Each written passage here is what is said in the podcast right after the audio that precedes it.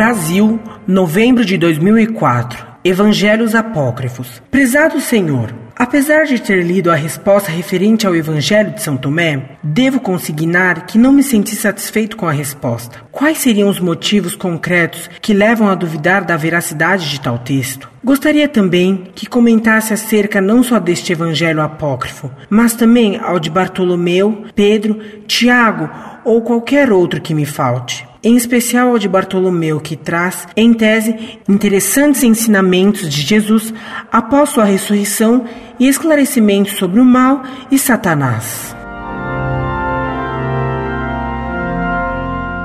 Prezado Salve Maria. Quem decide da canonicidade de um texto, isto é, se ele foi inspirado por Deus ou não, é a Igreja e não um indivíduo qualquer.